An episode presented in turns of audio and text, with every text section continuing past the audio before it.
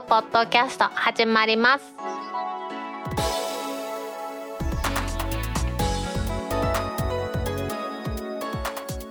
皆さんこんにちは。2022年3月25日タックポッドキャスト3第11回目の始まりです。この番組は天王寺アップルクラブの大道とコメントのコーナーからはタックメンバーの北尾姫とお届けします。今回もまず最初にお知らせです。次回のタックポッドキャスト3第12回は1週間のお休みをいただいて再来週の4月の8日4月の8日の金曜日に配信する予定です。一週お休みさせていただきますので皆さんご了承ください。今週のオープニングで取り上げたいのはギズモードジャパンの記事でマスク対応 iPhone 爆誕したよ。iOS15.4 でマスク装着フェイス ID の設定方法はこちらです。というニュースを取り上げたいと思います。皆さんもですね待ち望んでたと思いますけれどもこの度ですね更新されました iOS15.4 でマスク装着時フェイス ID 機能というのが追加されました。iPhone と Apple Watch を連携させることによってですねフェイス ID なしでロック解除っていうのはできたんですけれども今回はそうじゃありませんと。マスク装着していてもそのマスク装着している顔でフェイス ID が使用できるというものがこの iOS の環境に整ったということなんですね。これまでですね iPhone ではそのマスク装着時にロック解除されないということがネックだとみんな言ってましたね。それがついにですよ iOS のバージョンアップでできるようになりました。この iOS15.4 と言いながらもですね iPhone は12以降ですね iPhone12 以降ですのでそこは気をつけてください。11ではダメのようですね。これは Apple の公式サイトにも書いてあるんですけれども iPhone12 以降に iOS15.4 以降を搭載してお使いの場合はマスクをつけていてもマスクをつけていても Face ID が使えますというふうにアナウンスされてますのでね。12、13ユーザーだけですけれどもこれは画期的なことやと思うんですよね。私もすぐアップデートしたんですけれどもこれ今までの Face ID の顔で解除できるわけじゃなくってマスク装着時フェイス ID っていうのをオンにした上にマスク装着時にフェイス ID を使用するということでもう一度フェイス ID のセットアップで顔を取らないとダメだと。15.4にアップデートして対応機種の12、13以降であればですね初回の起動時にフェイス ID の設定そのマスクの設定するかせんか問われますので問われた時にやってしまえば特に問題ないと思います。まあその時にスキップしてしまったとしても後で設定のフェイス ID とパスコードの中にマスク着用時フェイス ID をオンにすればまた設定ができるというふうになってます。 Face ID のね、登録した人だったらわかると思うんですけれども、もう一度このフェイス ID のセットアップを開始するんですが、ゆっくり顔を回してくださいということで顔を回してやるんですが、メガネかけてる方は、メガネを外したり、メガネをかけた状態を登録したりっていうのが必要なようなんですよね。これなんでかというと、マスク装着時のフェイス ID の登録もマスクは外してやるんですが、どうやら iPhone はその人の目の周りですね。要はマスクで口を塞いでしまいますから、目の周りを集中してその特徴を捉えるということをやるようですので、メガネとかがあるとやっぱりそのたんびに変わるので、複数のメガネ登録もできるようですね。普段かけてるメガネが普通ある方はメガネを追加ということにしてそれぞれの姿を登録しておくことで認識の度合いが高まるということですね。大道もこれやってみましたけれどもねちょっとコツがいるんですね顔を見せるだけじゃなくて iPhone にしっかりと注視してしかも上を向かなあかんみたいで上を向いてくださいみたいなことも出るんですよねとにかくでも上向いたぐらいでですねマスク外さんでいいんだったらこれは便利やというふうに思いますね。まあ、iOS15.4 そればっかり注目されてますがマスク着用時のフェイス ID 以外にもどんなことがあるかと言いますとこれに関連してですねこのマスクを着用したままフェイス ID が使用できるというのに関連しましてまずは Apple Pay とかアプリ内でのパスコード自動入力でマスクを着用したままフェイス ID を使用可能というふうになってます。アプリによってはねフェイス ID で認証しないと使えないアプリとかありますけどもそれも iPhone、iOS 側のマスクを着用してでのフェイス ID 使用というものに連動して使えるようになります。あとはなんか絵文字キーボードで新しい絵文字とかそんなもありますけどね。あとは緊急 SOS の設定を全てのユーザーを対象に長押しして通報するように変更しました。今までは確か5回押して通報っていうのだったんですねデフォルトが。これでも5回押してにも変えることはできるようです。あとは拡大鏡のクローズアップ機能で iPhone13 Pro と iPhone13 Pro Max の超広角カメラを使用して小さなものも見やすくなりましたというのもあるようですね。いやこのマスクをねした状態でフェイス ID が効くっていうのは待ち望まれていたんですけれどもセキュリティが高いなと思うところは今までの顔それだけでやるんであればですねいろいろ特徴を捉えてるところが違うということでマスク着用時のフェイス ID は別に取り直して目の周りをしっかりと見るしかも眼鏡かけてる人の場合はそのメガネ、複数のメガネの顔を登録できるということでセキュリティを高めてるということなんでね。これすごいなと思いますよね。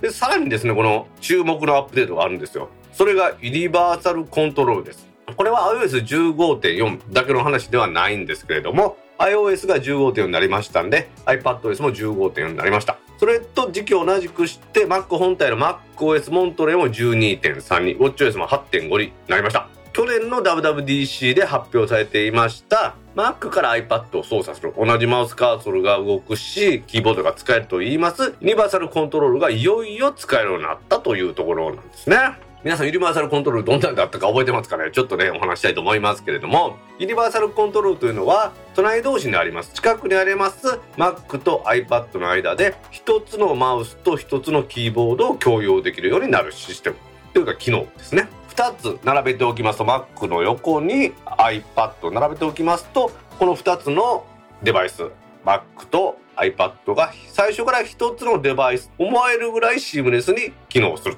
というところなんですよね。デバイスも一応限られてまして MacBook Pro なら16年以降のモデル MacBook も16年以降 Air は18年以降 iMac は2017年以降、えー、Mac mini だと18年以降 Mac Pro だと19年以降で、iMac Pro は全部使えるようです。iPad 側は iPad Pro は全モデル。iPad は第6世代以降。iPad mini は5世代以降。iPad Air は3世代以降という風になっていますので、そこ注意してもらいたいと思いますね。さっきのマスクフェイス ID も12以降だったというのとまあ似たような話ですんでね、そこも気をつけてください。このユニバーサルコントロールを使いますと、ファイルを Mac と iPad の間でドラッグドロップするだけでやり取りできたりですね。これがあればもう AirDrop も使う必要はありません。あとはね、iPad でというより、私はちょっと思うのは、最近よく iPhone で動画撮るじゃないですか。その iPhone で動画撮ったものが、このユニバーサルコントロールでドラッグドロップで Mac 側に持ってこれて、ファイナルカットプロなんかで編集できたらいいなというふうに思うんですが、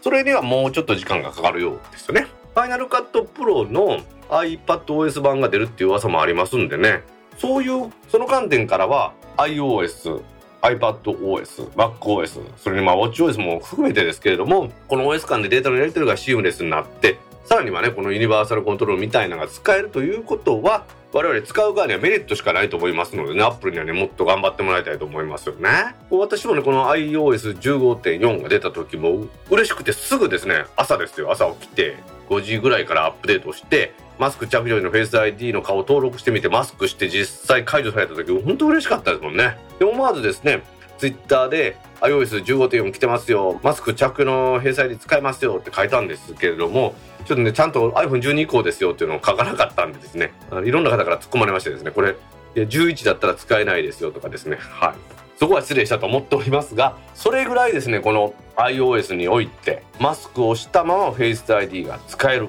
でセキュリティも今のところ両立しているようですね。似たような顔の人がマスクを着用しただけで目の周りのところだけを見たら見分けがつくというまで、まあ、Apple の技術が進化しているということですのでね。これからさらにですね iPadOS、iOS、それに MacOS が融化されてですねいろんなことができるようになるということに大いに期待したいと思います。それではタックポッドキャスト3第11回始まります。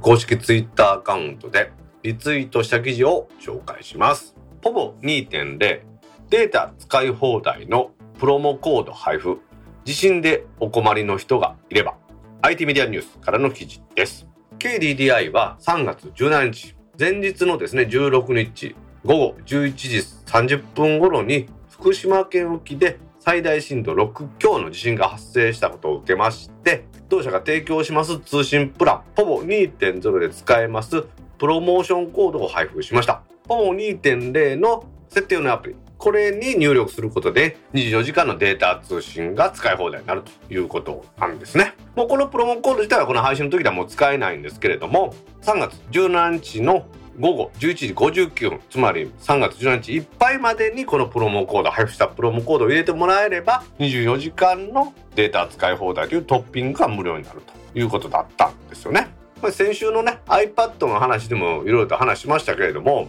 K リレーが提供します POVO という通信料金のプランですねこれはオンラインプランと呼ばれてるやつでソフトバンクでいうところ LINE もドコモでいうところの AHA もなんかに相当するもんなんですけれども大きな特徴としてですね基本的な料金いわゆる基本料金は無料から始めることができるということなんですねなんかそういうとなんか不思議な感じしますけれども月額基本料は無料それにプランを組み合わせてそのお値段を払うということなんですね。代表的なのは1ギガで7日間で390円とか30日間有効の20ギガで2700円。これ大体アハマとかライムと同じぐらいですよね。あとは180時間有効で150ギガ使えると。その他には、例えば旅行中とかに24時間だけデータ使い放題したいというプランが、これが330円のトッピングですね。24時間使い放題330円という風になってるんですが、その24時間データ使い放題のプロモーションコード、これを無料で配ったということですね。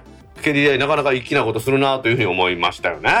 しかも別にどこにお住まいの方とかですね、そういうことではなくって、24時間とはいえですね、地震の影響で困ってる人があれば活用してほしいということで広く皆さんに使えるようにしたというところなんですよね。まあ、過去にはドコモなんかが豪雨災害とかそんなんで被災された地域の人に災害時の無制限データモードとかですねそういうのを使えるようにしましたということですけれどもそれは基本的に対象となる地域を限ってその地域に契約者の住所とかですね。あとは請求書送付先の住所がある人だけに限って使い放題にしたという事例はあるんですけれどもポボのこの2.0はトッピングサービスがありますからそれのいいところですね。それを出してプロモコードを無料で配布したというところに私は素晴らしいところがあるなというふうに思うんですよね。で今回ですねそのポポのこの24時間データ通信使い放題という330のオプションに関してですね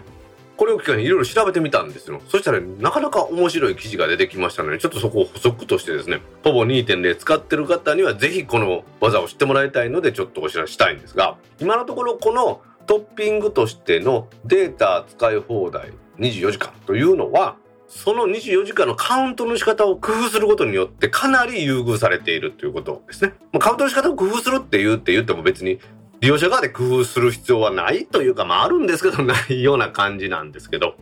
どんな感じかと言いますと、今のところですね、せーので24時間トッピング開始から24時間ではなくって、最大48時間使えるように KDDI が運用をしているということのようなんですよね。それとちょっと難しいのかもしれないんですけれども、データ使うで24時間というトッピングをしたら普通はその開始例えば私が今日を3月の25日11時午前11時からスタートとしたら普通で考えたら3月の26日の午前11時で終わると思うんですけれどもそうじゃなくって3月25日の11時から開始したとしたら3月25日は、まあ、とりあえずデータ使い放題で、さらにその翌日ですね。1日24時間も使えるようにしてくれて、3月26日の23時59分まで使い続けるということのようなんですよね。これ当面の間っていう風になってるんで、まあいつかはわからないんですけど、今そういう風になってます。ってことはですよ、うまくやって、ある日の0時1分、24時を過ぎて0時1分からスタートすればですよ、その日の夜明けで次の日のその夜まで使えて最大約48時間近く、まあ、正確には47時間58分とかそんななるかもしれないんですけどもほぼほぼそんなように使える優遇措置があるというかカウントの仕方をしてくれてるようなんですね。ですのでデータ使うで24時間を始めたらその次の日24時間も使い放題になる日付が変わった瞬間にこのトッピングを使った方がいいということのようですね。ちょっと話がそれましたけれども KDDI はこの地震に合わせてですねすぐに24時間の使い放題のデータ通信のプロモコードを配ったということですのでケリではトッピングでやってるからということですがそれ以外にもですね、まあ、ドコモみたいにデータ無制限無料とかそんなんしなくてもいいですから23日の間だけでもですねデータ通信を被災地域に積まれる方に対して優遇するということはですね社会インフラを提供するキャリアにとっては大事なことなのかなと思います。MVNO とプラスメッセージの関係当初3キャリア限定 MVNO 開放の背景は IT メディアモバイルからの記事です。皆さんはプラスメッセージというアプリお使いでしょうか？まあ、アプリというかサービスっていうのが正しいのかもしれないですが、プラスメッセージはですね、NTT ドコモ、KDDI、ソフトバンクの3社が提供していますスマートフォン向けのアプリで、SMS のように相手の電話番号を指定してメッセージだとかいろんなものを送り受けできるというサービスですね。SMS なんかに比べまして送信文字数も2730文字というふうに多いですし、さらには画像や音声も送ることができまして、相手先がプラスメッセージアプリを使っていて受信してくれる場合は無料で送受信が可能です。受信側がプラスメッセージを使ってない場合は自動的に SMS で送信されるということですが、これは Android 版のみなしんですが、その場合は送信は文字のみで SMS の通信が発生するんですよね。2018年の5月にこのプラスメッセージがキャリア3社から提供可能になったと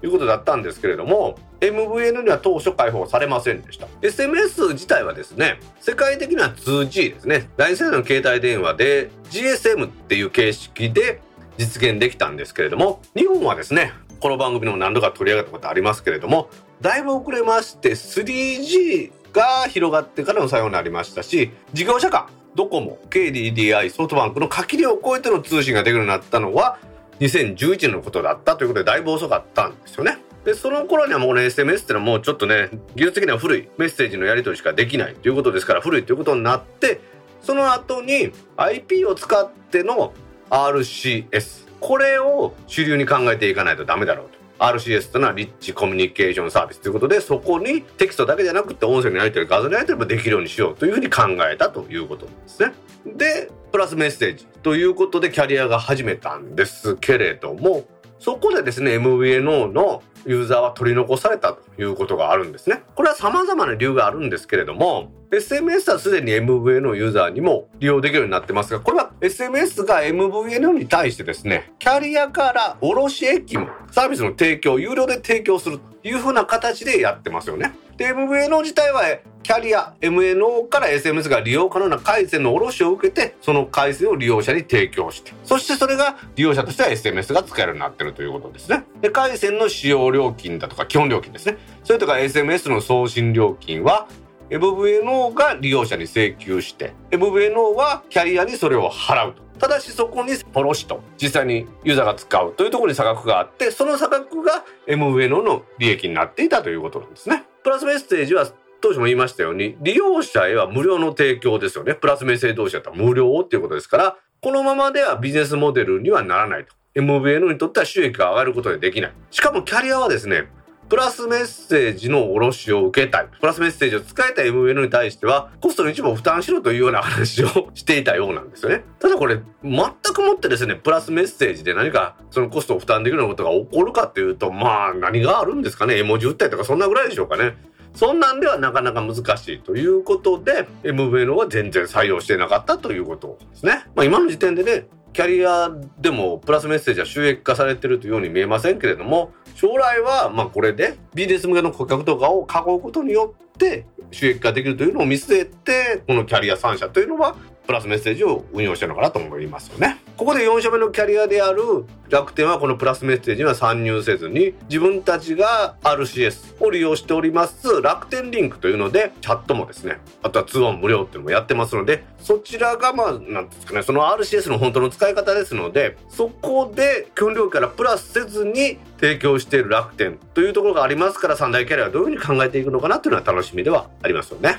現状ではですねプラスメッセージに関しましては通常の卸売の回線のようにですね、キャリア MV の利用者ではなくて、プラスメッシュの部分だけは、キャリアから直接利用者というようなダイレクトなサービス提供でやってますので、MVN の利用者も無料のまま使えるということになったということなんですね。ですので、ドコモ系の MVNO であれば、ドコモと直接プラスメッセージをやってる。ドコモのサービスとしてプラスメッセージをやってるというふうに考えるようになったと考えるようになったというか提供されるようになったということで、ドコモ側は何かあった時にですね、MVNO からそのお金をピンハネされることなく、プラスメッセージなんかやったことは全部収益にできるということで、ウィンウィンではないんですけれども、そうやるしか提供の方がなかったのかなというところではありますよね。このプラスメッセージのサービスですね。今のところ個人のやり取りではほとんど使われていないというようですけれども、これから LINE アカウントの企業アカウントのようにですね、プラスメッセージの企業アカウントなんかが出てきて、収益化が望めるということにキャリアは期待しているようだなと思います。タヤ TV 終了で永久に視聴できるはずの切り売り商品はどうなる？現金と T ポイントで還元へ IT メディアニュースからの記事です。カルチャーエンターテインメントは3月15日、動画配信サービス、ステア TV を6月14日に終了すると発表しました。永久に視聴できるとして発売していましたセルスルー、切り売りの商品については現金か T ポイントで購入者に返還するという方針で対応するようですね。この TSUTAYA TV っていうのは私よく知らなかったんですけれども、TSUTAYA がやってる、カルチャーコンビニエンスクラブがやってる TSUTAYA がやってるその子会社のカルチャーエンターテインメントというところがやってる動画配信サービスだったようですね。2008年から約14年間サービスを提供してきたようなんですけれども初期は個別課金のストリーミングレンタルとかセルスルーを提供していたようです。2015年からはブルーレイディスクや DVD の宅配レンタルの TSUTAYA ディスカスと組み合わせたメニューを追加しましてこの TSUTAYA TV というのが終わった後動画ストリーミング配信サービスが終わった後もスタヤディスカスという物理的なディスクを貸し借りするサービスは継続するということを出すそうです。このセルスルーですね。切り売り商品に関しましては見れなくなる。サーバー自体がなくなってしまいますから見れなくなるということでどうするのかなと思ったら、記事にありますのは、返還方法は現金で購入した分は現金で、動画視聴ポイントを利用した分は視聴ポイント数相当の現金で。CCC のサービスですから T ポイントが使えたようなんですが、T ポイントを利用した分は T ポイントでそれぞれ還元するということになったそうです。例えばユーザーがですね、1000円の商品を現金を500円使って、動画使用ポイント300円使って、T ポイント200ポイントというふうに買った場合は、現金の500円と動画視聴ポイント300円分は現金で返すことになってますから、800円分の現金。それと T ポイントはそのまま T ポイント200ポイントで返ってくると、返すということのようなんですですよね。いや、ちょっとびっくりしましたね。この、ツタヤ動画サービスっていうのを、ツタヤ TV っていうのが終わってしまうみたいですので、もう今年の6月15日以降は、テレビであろうが、パソコンであろうが、スマホであろうが、その、使ったアプリであろうが、すべてのデバイスからツタヤ TV のサービスは利用できなくなるということで、まあ、サーバー自体が止まってしまうということなんでしょうね。ちょっと面白いなと思ったのは、アダルト作品、18歳以上の動画配信は、ウェブサイトから引き続き利用できるということで、これに関しては返金の対象外ということです。このアダルト作品はだからディスカスの会員であれば引き続き視聴ができるというふうになるようなんですね。なんでアダルトだけはいけんねんと思うんですけど、まあちょっとそれはよくわからないんですね。アダルトの動画のサイトを運営するというか、それの寺を著作権者に払うのはそんなに高くないからということなんですかね。さらにですね、ニュースとしてちょっといろいろ調べていきますと、TSUTAYA TV は終了しまして、TSUTAYA プレミアムの動画配信は DTV に移行するということで、DTV、ドコモがやってる配信チャンネルに移行するんだそうですよこのカルチャーエンターテインメント自体がやってました旧作 DVD、ブルーレイが借り放題。つまりディスカスの部分ですね。それプラスして TSUTAYA が利用できるサブスクのサービス、TSUTAYA プレビアム。これのサービス終了に伴いまして動画配信は NTT ドコモの DTV に切り替えて DTV の切り替えるのは自動ではなくって6月15日以降に別途手続きが必要になると。ですが DTV 移行後も月額の1100円という料金は変わりありませんよというふうになってるんだそうですね。まあ、ツタヤというですね、もともとレンタル DVD とかそんなのやっていた会社が、それのま延長線上でサブスクリプションサービスをやって、切り売りの商品なんかもね、オンデマンドで見れる切り売りの商品なんかもやってたというのも時代の移り変わりとともになかなか収益化できないモデルになってきて、このサービスが終了するのかなと思います。ツタヤプレミアの動画配信サービスでは DTV に移行するということですのでね、完全になくなるわけではないというところが、今の会員の救済措置をやってると思います。でもそのうちね、突然もうサービスが終わったら見れなくなりますよってサービスも出てくるかと思いますのでね、動画配信サービスについても課金するにあたってはいろいろと注意が必要かなと思います。短期白間空港においてローカル 5G を活用した実証実験を開始。シネットジャパンからの記事です。南紀白浜空港を運営します南紀白浜エアポートと日本電機 NEC ですねと THK オリエンタルコンサルタンツの4社は3月14日に和歌山県の南紀白浜空港においてローカル 5G をはじめとしたテクノロジーを活用して課題解決を目指す新たなサービスの開発を目的とした実証実験を発表するというふうに発表しました。なんか課題解決というとね難しいんですけれどもマイクロソフトのホロレンズ2を活用しまして空港周辺の例えば木の高さが危険な高さになってないかとかですね路面をそのホロレンズ2で見ると何月何日に補修行いましたよとかっていうのが見れると。さらには空港内のエリアにおいてはロボットによる来訪者の案内だとかデータルサイネージ効あとは見学者に対しては MR 空間を利用しました。着陸見学とかそんなんもできるようにするそうですね。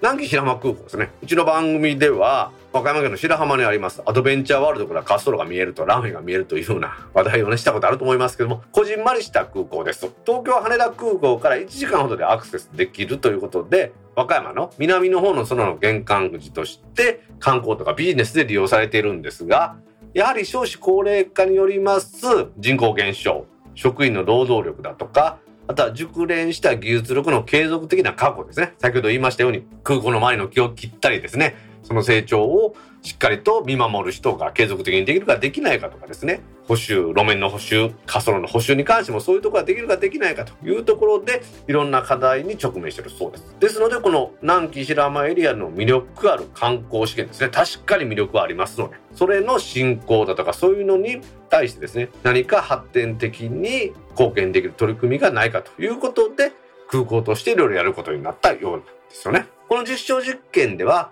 南紀白浜空港内にローカル 5G の環境を新たに構築しまして、MR を実現しますマイクロソフトのホロレンズ2。ちょっとね、今も話しましたけれども、MR ですからそのレンズをグラスですね、メガネをかけることによって向こうが見えてるのとヘッドマウントディスプレイみたいなもんですよね。それとデジタルの表示を掛け合わせて、あ、この木が伸びきてますよとかいうのが見れるとかいうようになると。いうことなんですね。すごいですこの樹木を見たらその樹木が制限表面を超える物体かどうかというのをパッというふうに表示したりするということですからね、これは未来ですよね。で、ランウェイですかね。そのランウェイの表面上の劣化なども今まではパソコンなどのアプリケーションを使って点検箇所を記録した画像とかをですね、これで GPS データとつなぎ合わせたということですけれども、ホロレンズということで、前回の記録を重ね合わせて MR 空間に重ね合わせて見えるということですぐ分かるようになるということですよね。でデータルサイレージも 5G を使ったということでロボットがですね実際に動いて案内したりするということも本当にできるようなんですよね。で今ちょっと出てますこのローカル 5G って一体何やねんという話ですよね。ローカル 5G って何とかってよく言われますしパブリック 5G との違いあとはローカル 5G で何ができるのと Wi-Fi じゃダメなのっていうような疑問が皆さんあると思います。ローカル 5G と Wi-Fi6 の大きな違いっていうのは何箇所かあるんですけれども、まずは、ローカル 5G の場合は免許が必要なんですね。総務省に申請して無線局の免許が必要。それに対して Wi-Fi6、Wi-Fi は免許いりません。安定性に関しては Wi-Fi は 2.4GHz と 5GHz 帯使って免許が不要ですから免許が不要だということで他の人たちもいっぱい使うので干渉とか渾身対策というのは困難。それに対して 5G ローカルであっても 5G の場合は免許が必要ということは他事業者とは渾身しないということが前提で免許が与えられますのでこういうところで有利なところがあるようなんですよね。ローカル 5G の定義としては企業とか自治体がスポット的に構築する 5G のネットワークのことなんですけれども様々な主体つまり企業とか自治体が自ら 5G を構築できるようということで総務省が2019年の12月にこの免許制度を作りました。ローカル 5G っていうのは海外ではプライベート 5G とかっていうふうに言われるんですけれども、まさにそのプライベートで使うということで、工場の中で活用してロボットを動かしたり災害現場で河川の状況を監視したり農業での利用ということでセンサーをつけましてそれぞれの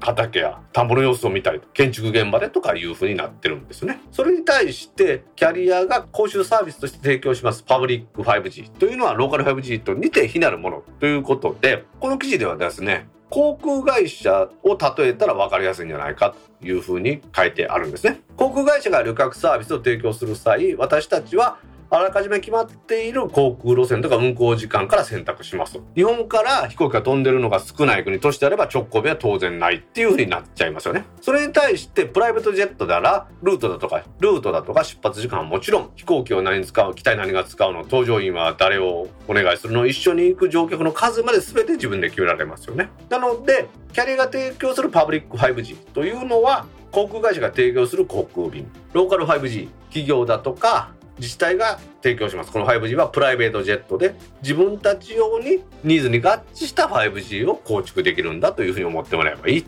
というところでまあ大体これがローカル 5G のことだということで南紀白浜空港も自分たちのエリアで自分たちが必要なところに集中してですね無線資産を投入したりしてできるようにやってるというふうに考えてもらえばいいのかなというふうに思いますよね。5G というのは低遅延高信頼性が求められるところではやっぱり強いですよね。Wi-Fi で十分なのか、それともローカル 5G が必要なのかというのを見極めて、いろいろとサービスが進んでいるようですね。南紀白間空港ですね。地方にある空港としてですね、やっぱり魅力あるサービスを導入するということで、コストの削減ということも考えているようです。これからのじゃあローカル 5G を導入した一つのケースとしてですね、大道も注目していきたいなと思います。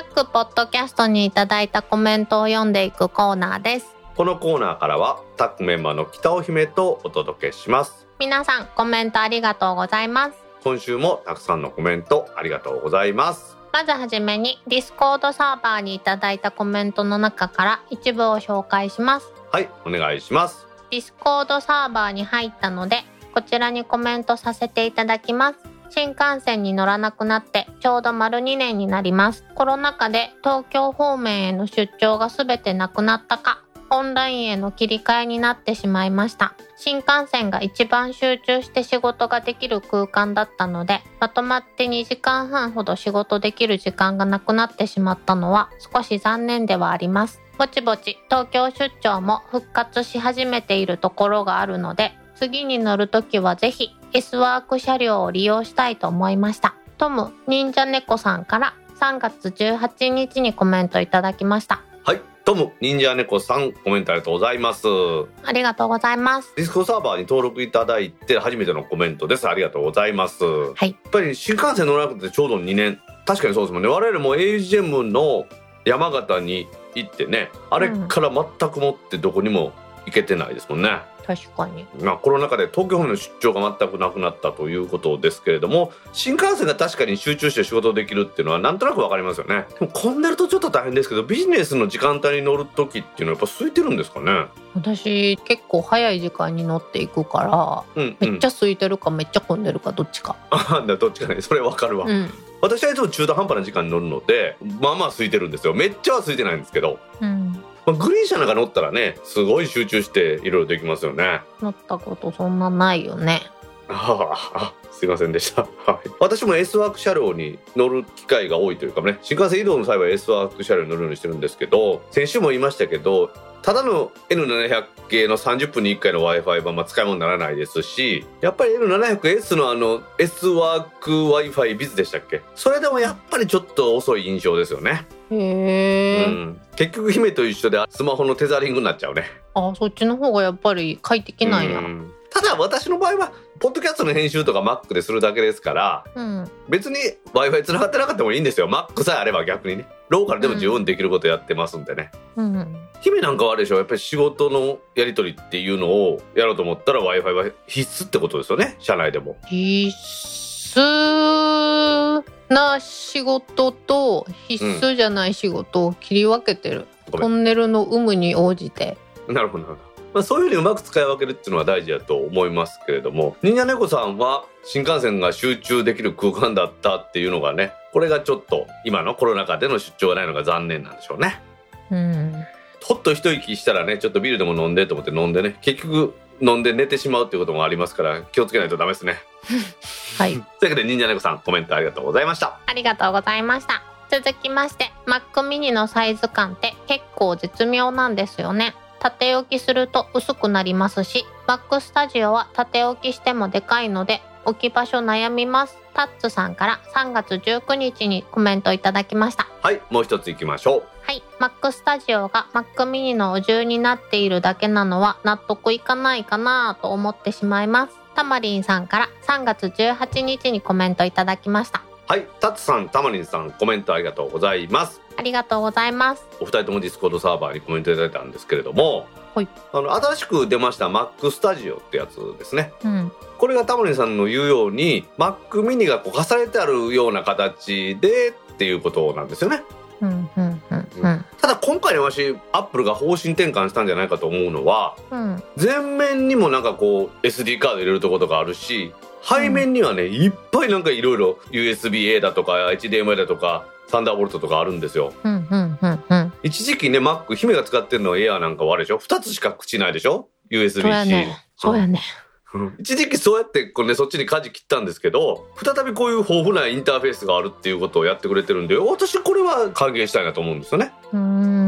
うん、でタッツさんが書いてくれてるように Mac mini のサイズ感ってあれいいんですよね。エイジも大阪にバード電子さんがよくじゃんけん大会の景品として提供していただいてたんですけど Mac mini を縦置きするこうアルミの本立てみたいなんですね。うん。あれを使うとすごくね卓上なんかでもスタイリッシュにね薄く置けるんでいいなというふうに言うところですがまさにこれですね縦置きすると薄くなりますしってタツさんが言ってる通りですよねうん。Windows のデスクトップなんかもねなんか横に置くのか縦に置くのかっていうのがなんかうん。床に置いていいのか悪いのかっていう問題もあったよね。あーなんか埃するとか吸えへんとかそういう話ですか、うん。うんこの Mac スタディは確かに縦置きにはできないっていう形なんですよね。うん、ちょっとこれどう置いたらいいのかわからんくて迷子になるね。これだから置いてさその上にディスプレイ置いてみたらいいんじゃないの？ちょっと安定悪いかな。そう。なんか これさモニターの横にこれこのままの形で置くのさすごい大変よね。まあまあ確かにね。今回の発表でね次は Mac Pro を出しますっていうふうに Apple 自体は言ってますから Mac Pro もなんか今度はこの Mac Studio が Mac mini 2枚重ねた感じじゃないですか。うん、Mac Pro はこの Mac Studio を2個重ねた形ぐらいが出るんじゃないかって私予想してるんですけど。へえ。はい。ですって。はい。Mac Studio ですね。私も欲しいなと思いますけどまあここまでの処理能力が必要なことはやってませんのでね。まあ当分購入というのは先になると思いますがまた買った方のねレポートをお待ちしたいと思います。まあ大道さんのレポートになるかもしれませんけどね。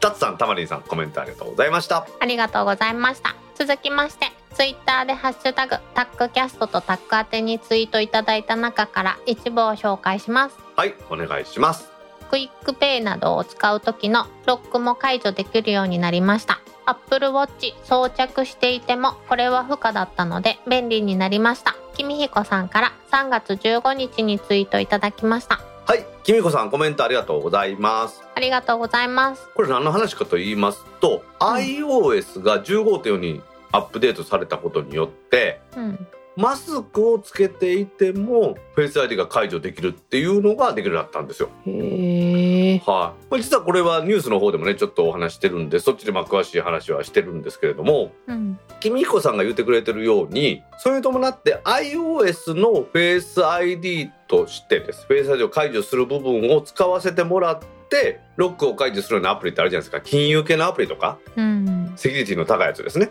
クイックペイなんかもそうですよねうん。それなんかもロックが解除できるようになったっていうことなんですよへえ。うん、アップルウォッチを装着しててロック解除っていうのは確かあったんですけどその場合は大体のアプリはダメだったんですよねうん。本体のロック解除だけだったんでうん。今回今までの顔登録してるやつあるじゃないですかうん。それでこのマスクが解除できるわけじゃないんですよ。え？もう一回うん。マスク解除用の顔を登録し直さないとダメなんですよ。で。その理由っていうのはどういうことかというとマスク外してやるんですけど目の周りの特徴を特に捉えることになってるんですよね。はなのでもし眼鏡をかけてる方がいたら、あ。眼鏡を追加という形で眼鏡を追加して登録しないとダメなんですよ。へえ。すごいね。セキュリティは高い方がいいに決まってますからうん。そこで今までの顔だけじゃなくって目の周りを集中的に情報収集する。さらに目の周りをじ情報収集するんだからメガネを複数持ってる人はそのメガネを追加していくっていう考え方のようですね。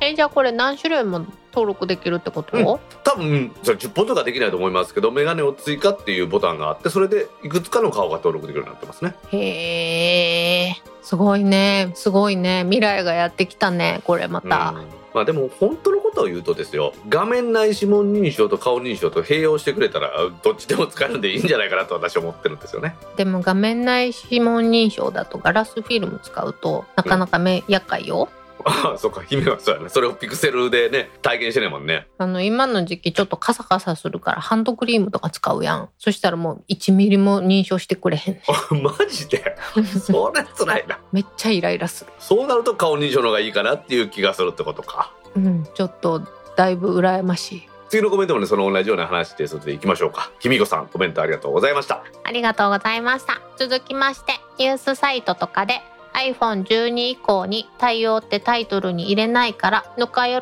びの人がいっぱい。相方も 10S なので関係ない。進める前に気づいてよかった。自分もタッチ ID なので関係ない。歌郎さんから3月15日にツイートいただきました。はいもう一ついきましょう。はい同じく iPhone11 なので恩恵はない。ウォンバットさんから3月15日にツイートいただきました。太郎さん大ボットさんコメントありがとうございます。ありがとうございます。これ私もねそうだったんですけれども iOS15.4 で Face ID がマスクに対応って言って私もあのそういうタイトルでリツイートしたりしたんですよニュースを。で自分が13ですからうん。もうすぐやっておおすげえやと思ったんですけどよくよくアップルのサイトとか見てみますと iPhone12 以降しか対応してなかったんですね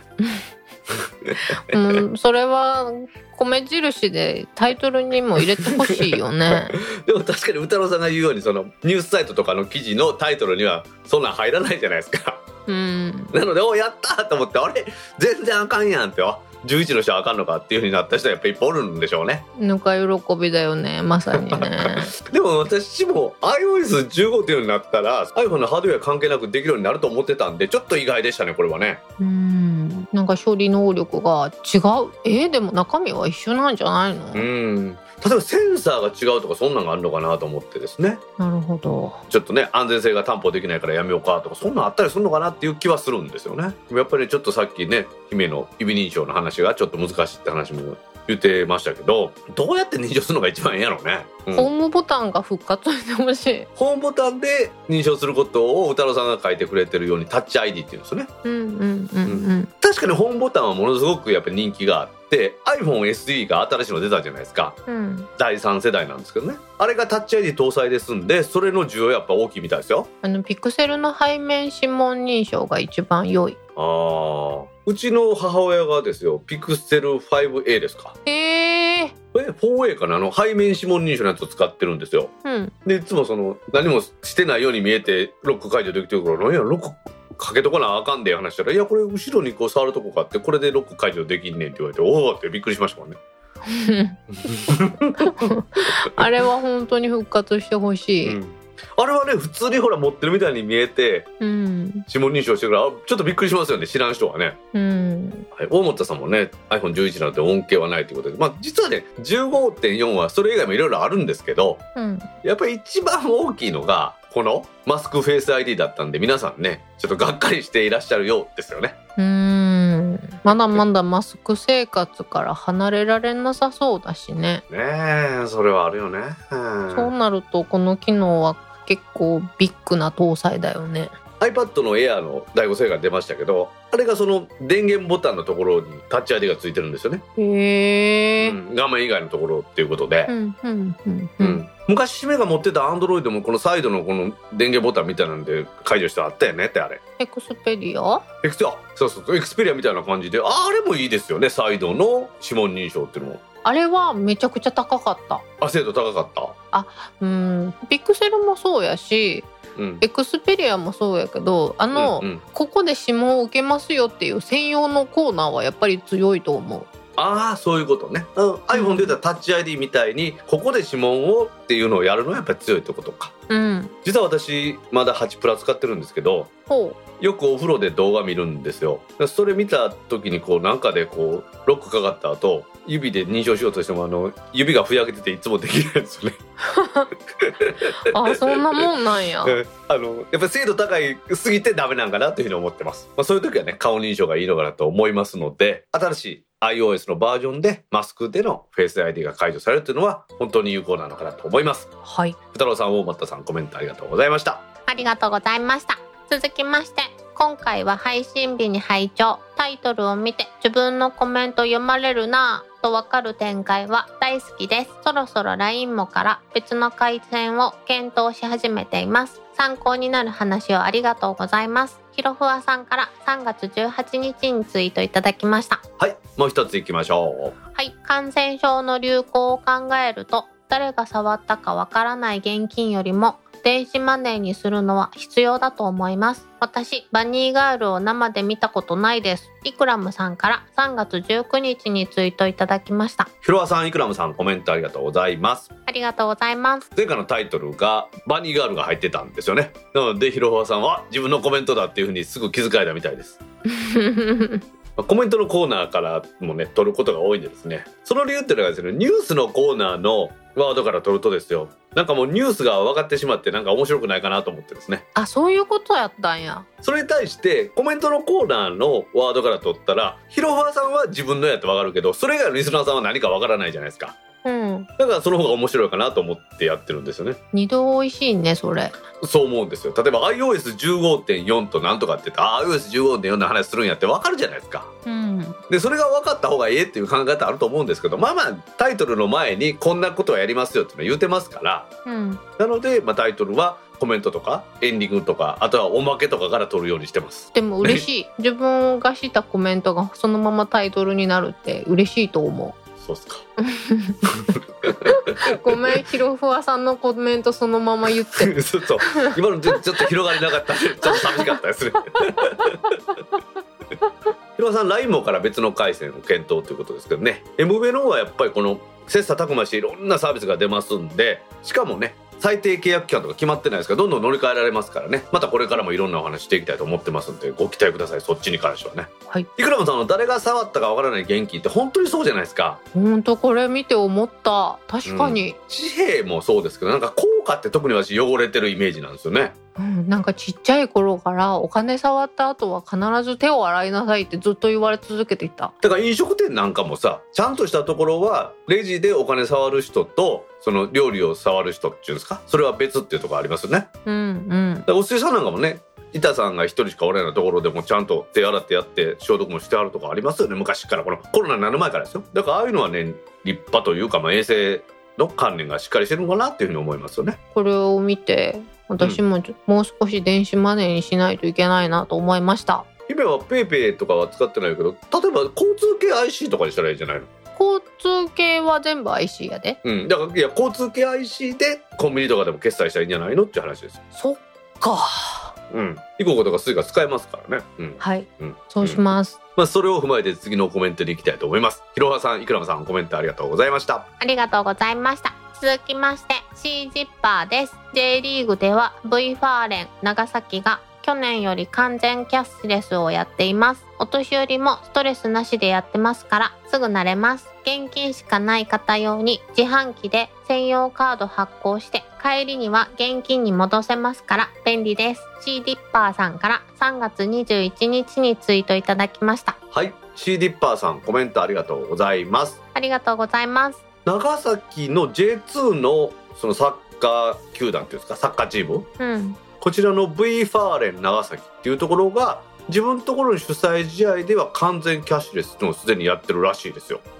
これでこの V ファーレン長崎のサイトを見ますと2020年の9月30日からうん。自分のところのクラブ主催時のトランスコスモススタジアム長崎これ自分のところのホームなんでしょうねこちらでの物販飲食店を完全キャッシュレス化することになりましたっていうふうに書いてますいろんな決済サービスがまああるんですが後にまたそれ言いますけれどもここで面白いのはこの決済サービスを持ってない方は返金できるオリジナルプリペイドカードも用意していますって書いてあるんですよね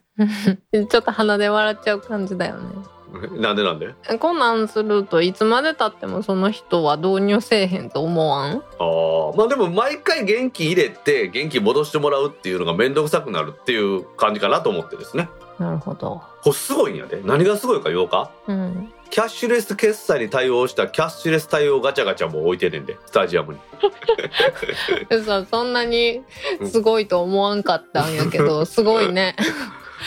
ガチャガチャもキャッシュレスになったんやね。わし見たことないもんある？まあ見たことないってわしガチャガチャに興味ないからちゃんと見てないだけかもしれんけどうん。なんか意外なところでキャッシュレス決済で最近使えますよねあ、そ例えばその駅前とかにある自転車のがジャーンってやるあのほら駐輪場みたいなのあるじゃないですかう。うん。あんなもんキャッシュレスですよ今へえ。おおキャッシュレスやと思って逆にちょっとびっくりしたんやけど、自転車そんなとこに置く機会あんの、ないです。たまたま目に入ったんです。あと何？何やろ？あ意外なキャッシュレスって意味ないの？意外なキャッシュレス。意外じゃないけど、うちの会社にある自販機はキャッシュレスだよ。まあ確かに今ね自販機もキャッシュレスっていうとこ多いですよねうん。まあ自販機こそキャッシュレスにしやすいんでしょうかね逆に言ったらうん。シリパさん初めてのコメントで新しい情報いただいて本当にありがとうございましたこれからねこういう風にスタジアムでのキャッシュレスっていうのは増えていくのかなと思いますので他にもねこういうところで完全キャッシュレスですっていう情報があれば皆さんもまた教えてくださいはい。シリッパーさんコメントありがとうございましたありがとうございました。続きまして、永久なんて言葉を使うこと、誰も止めなかったのかしら。斉藤さんから3月16日にツイートいただきました。はい斉藤さんコメントありがとうございますありがとうございます。これ何の話かと言いますとうん。ツタヤプレミアム動画っていうの？ツタヤディスカスじゃなくて？ツタヤディスカスっていうのは物理的にディスクのやり取りするやつでしょ？あ、だからディスカスか。そうそうそうそうそれも含めたそのサービスのうちのオンデマンド動画配信を伝えやめるそうですえー。初期の頃にですよ切り売りで売ってた動画があるんです2000円とかで永久に見れますとか言ってうん。でそれに対してどうするのかっていうことで斉藤さんからこの永久なんて言葉を使うことを止めなかったんかみたいなツイートをいただいたってことです確かこれについて結論で言いますとに。うん。現金で買った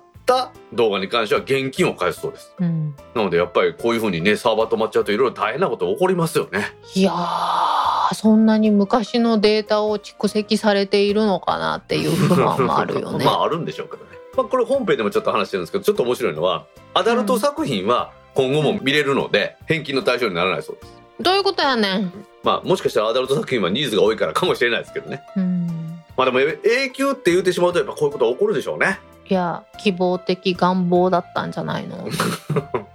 わかるよね。まあね永久に見れますよって言いたくなるのは分かりますよねそれだけの心意気があったってことだよ。結局この伝えのサービスは DTV ドコモのサービスに移行するそうですほう。まあ見たい人はそれに切り替えて見てくださいっていう意味のようですねうんうんうんうんうんただうん切り売りの方のやつはもう見れなくなるんで返金する対応のようですね残念やね。まあねいろいろありますわな私もディスカス DVD の頃よく利用しましたあ、そうなんや。借りたいリストみたいなのを作っておいてその上位から送ってきてくれるってやつですねへえ。で私あの頃あのまあだいぶ前ですよ20年近く前ですけどあのあれが好きだったんですよあのトリックああ、仲間由紀恵。そうそうそうそうそうだからあれを借りてシリーズで見てましたねまるっとお見通しだ。そうそうそうまるっとお見通しだってやつ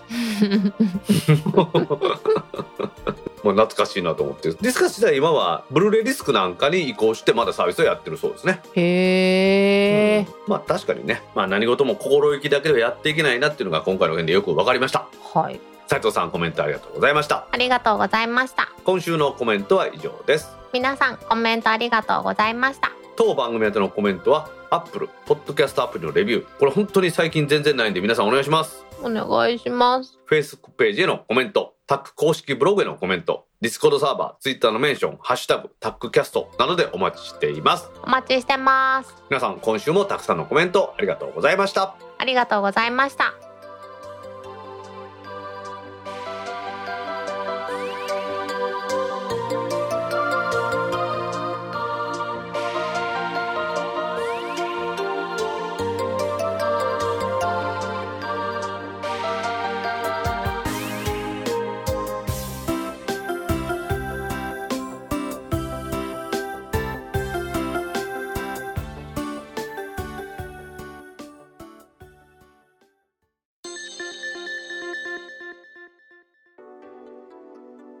ポッドキャスト3第11回もエンディングを迎えましたはーい。今週はですねキリンビールの本キリンが好調というお話をしたいと思います。はい。キリンビールの本キリンが好調。敏腕マーケターに聞く売れ続ける理由。酒税改正を見せて IT メディアビジネスオンラインからの記事を紹介したいと思います。はい。キリンビールが発表しました2021年のビール類の実績によりますと、ビール類の販売量は前年比4.1%減。うん。まあ、量はまあいいとして、そんな中でですね、この気を吐いてるのが、18年に発売した新ジャンル第3のビールの本キリンだそうです。はい。姫してるこの真っ赤なパッケージ、見たことある？ちょっとビールコーナーにはあんまり行かないんですよね。いかへんのかい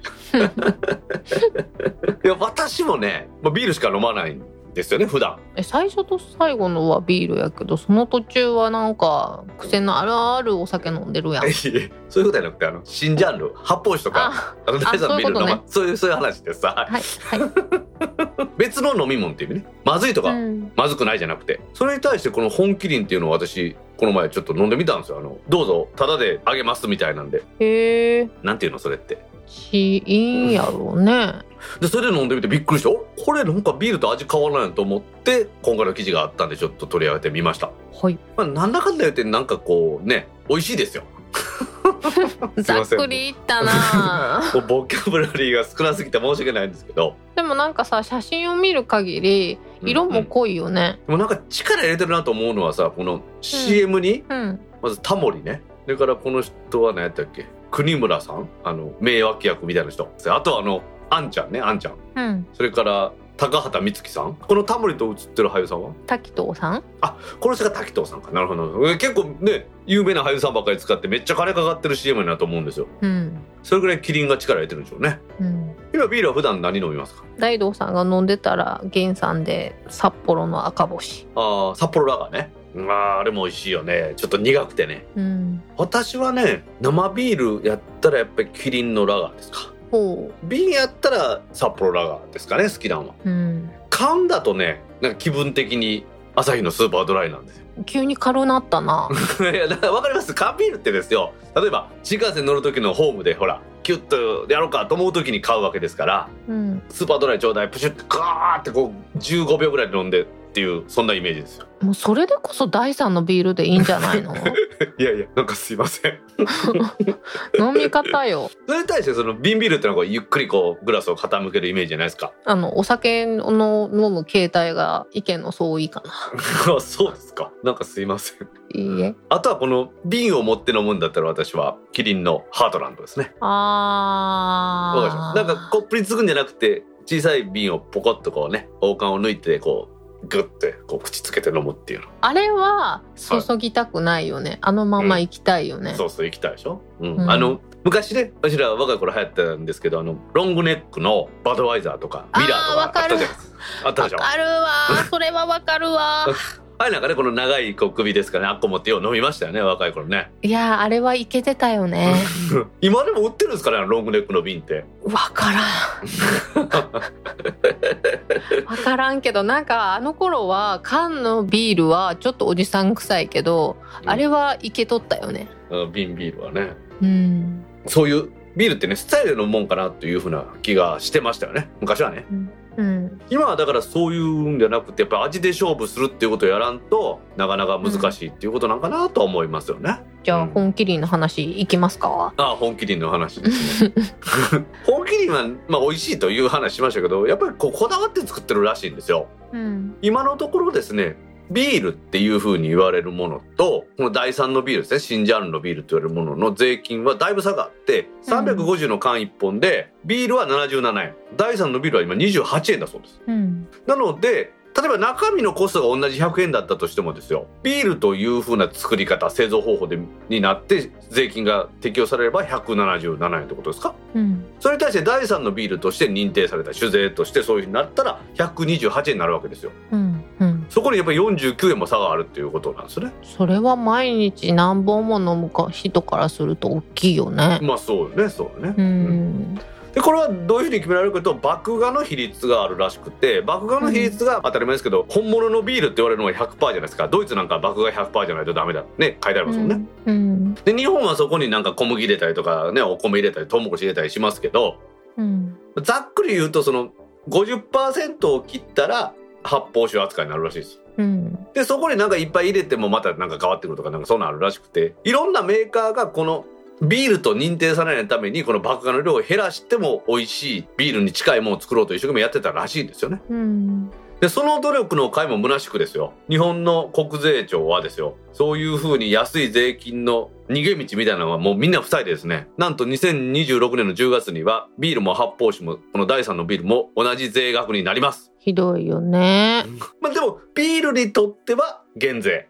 発泡酒、新ジャンルにとっては増税になるらしいですよ。うん。そうなってくると、この発泡酒新ジャンルは、税金が一緒になったら中身を安くして、でも安かろう悪かろうじゃなくって、やっぱり美味しい感じにしないとダメだっていうことで、やっぱり努力してるんですかね。うん。まあそういう私は印象なんですけど。まあビールがどうとかっていうのはあれですけど、例えばヨーロッパのビールなんかで、麦芽以外を使う、例えば小麦を使うようなビールとかって実際あるわけじゃないですか。うん。それは例えば日本の酒税ではビールとならないって言ったとしてもだからといってそのビールより下のもんだというね安い酒だということにはならないわけですからうん。こういうようにメーカーが工夫してですね美味しいお酒を出してくれるというので人生が豊かになるなというふうに思っていますそうね。そろそろ懇親会もしたいよね。餃子会もしたいもんね。そうですね皆さんとねこうやって美味しいお酒を飲める日がまた来ればいいなと思いますはい。それではタックポッドキャスト3第11回を終了しますはーい。次回の